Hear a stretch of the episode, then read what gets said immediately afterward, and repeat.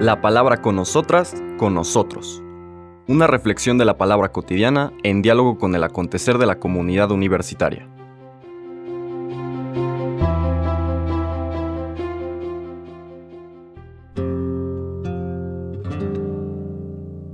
Hola, buenos días. Bienvenidas, bienvenidos a la palabra con nosotras, con nosotros. Hoy jueves 31 de marzo, vamos terminando este mes, y vamos a escuchar la siguiente parte del mismo discurso. Estamos en el discurso a través del cual Jesús está explicando este misterio que se actualizó, que se actuó en la curación del paralítico de la fuente de Betesda y, el, y la controversia con las autoridades. Una buena parte de este discurso es una respuesta a esa controversia, a los que quieren eliminar a Jesús porque están aferrados y aferradas a su manera de entender la religión y de entender a Dios. Que en el fondo, aunque se creen justos y creen que tienen el camino apropiado, que saben cuál es la forma de servir a Dios, pues son cautivos de su idolatría, porque el Dios al que pretenden servir es una proyección de sus egos, es su propio ego convertido en divinidad. Vamos a ver cómo sigue en este capítulo 5, versículos 31 al 47, el discurso de Jesús que empezamos ayer. En aquel tiempo Jesús dijo a los judíos, Si yo diera testimonio de mí, mi testimonio no tendría valor. Otro es el que da testimonio de mí, y yo también sé que ese testimonio que da de mí es válido. Ustedes enviaron mensajeros a Juan el Bautista, y él dio testimonio de la verdad.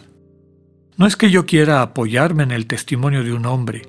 Si digo esto, es para que ustedes se salven. Juan era la lámpara que ardía y brillaba, y ustedes quisieron alegrarse un instante con su luz. Pero yo tengo un testimonio mejor que el de Juan. Las obras que el Padre me ha concedido realizar y que son las que yo hago. Ellas dan testimonio de mí y me acreditan como enviado del Padre. El Padre que me envió ha dado testimonio de mí.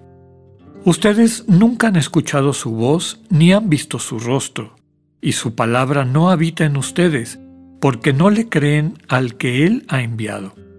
Ustedes estudian las escrituras pensando encontrar en ellas vida eterna.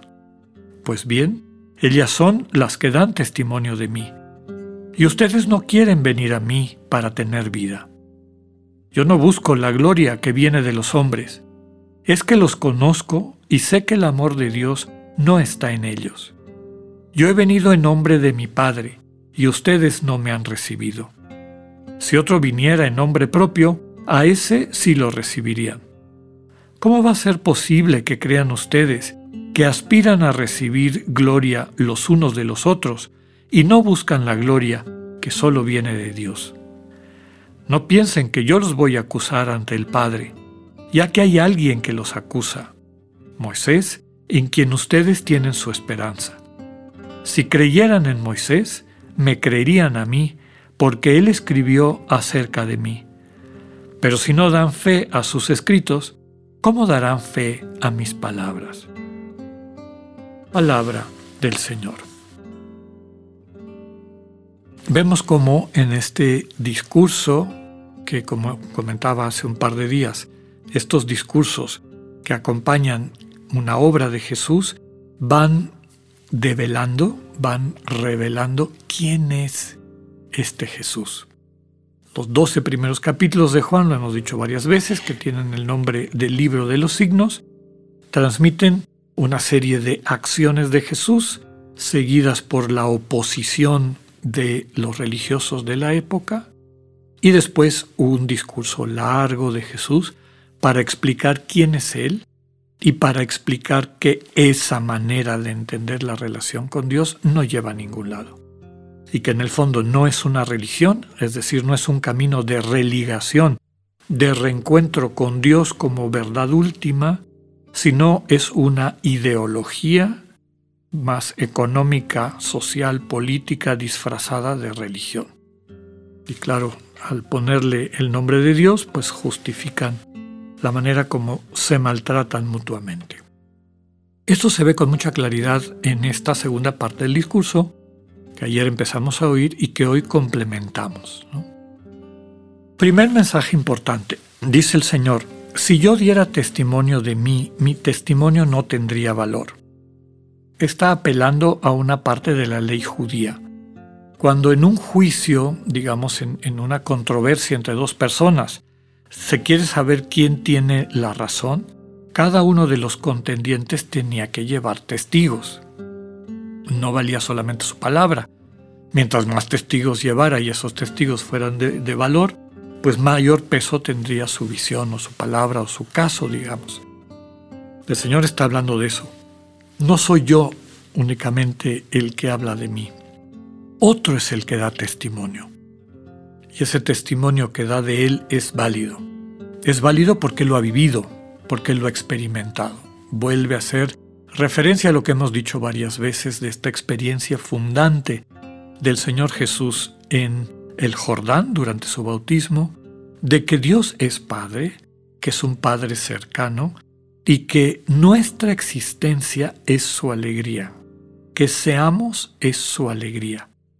Y llenarnos de ese amor de el Dios que nos contempla como buen Padre y que nos ama por el simple hecho de que somos, nos capacita para entonces hacer cosas a la manera de Dios. No es al revés. No es haz cosas buenas para que Dios te ame, es Dios te ama. Y mientras más consciente te hagas de esa realidad, y de veras estoy hablando de conciencia, ¿eh? no de rollos, no de discurso, sino de una actitud interior para guardar silencio de todos los ruidos que la vida y el mundo nos impone, para escuchar la voz sutil de Dios que siempre transmite amor.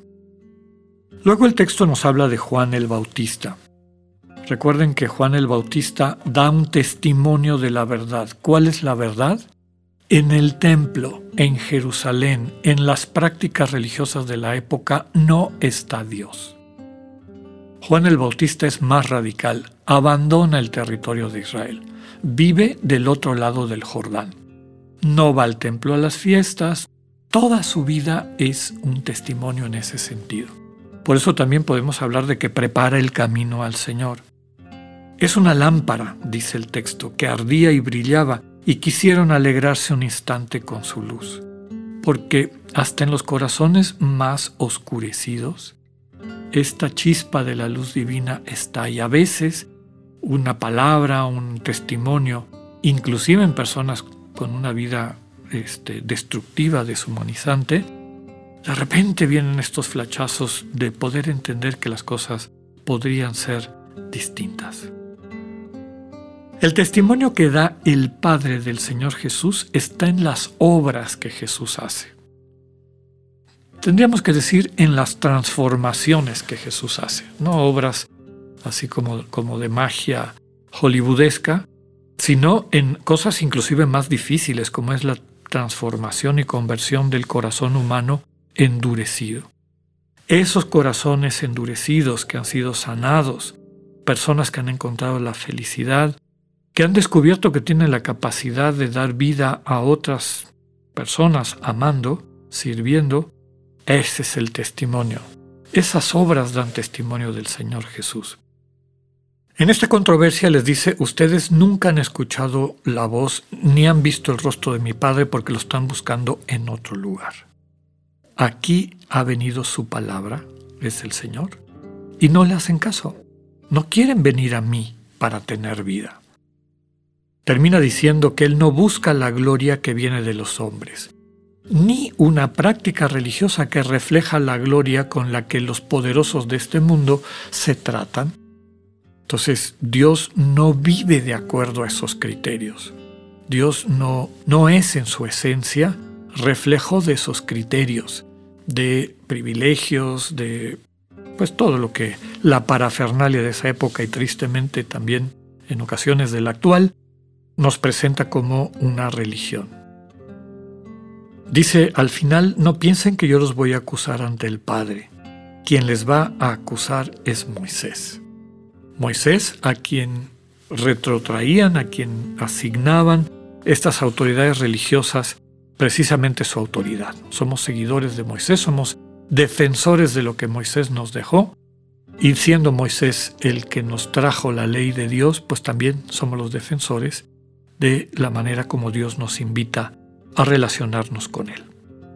Claramente el Señor está subrayando, como ya lo había hecho Juan el Bautista, que hace falta una conversión, un cambio de dirección. Estemos atentos, atentas a vivir esto. Que tengan un buen día, Dios con ustedes.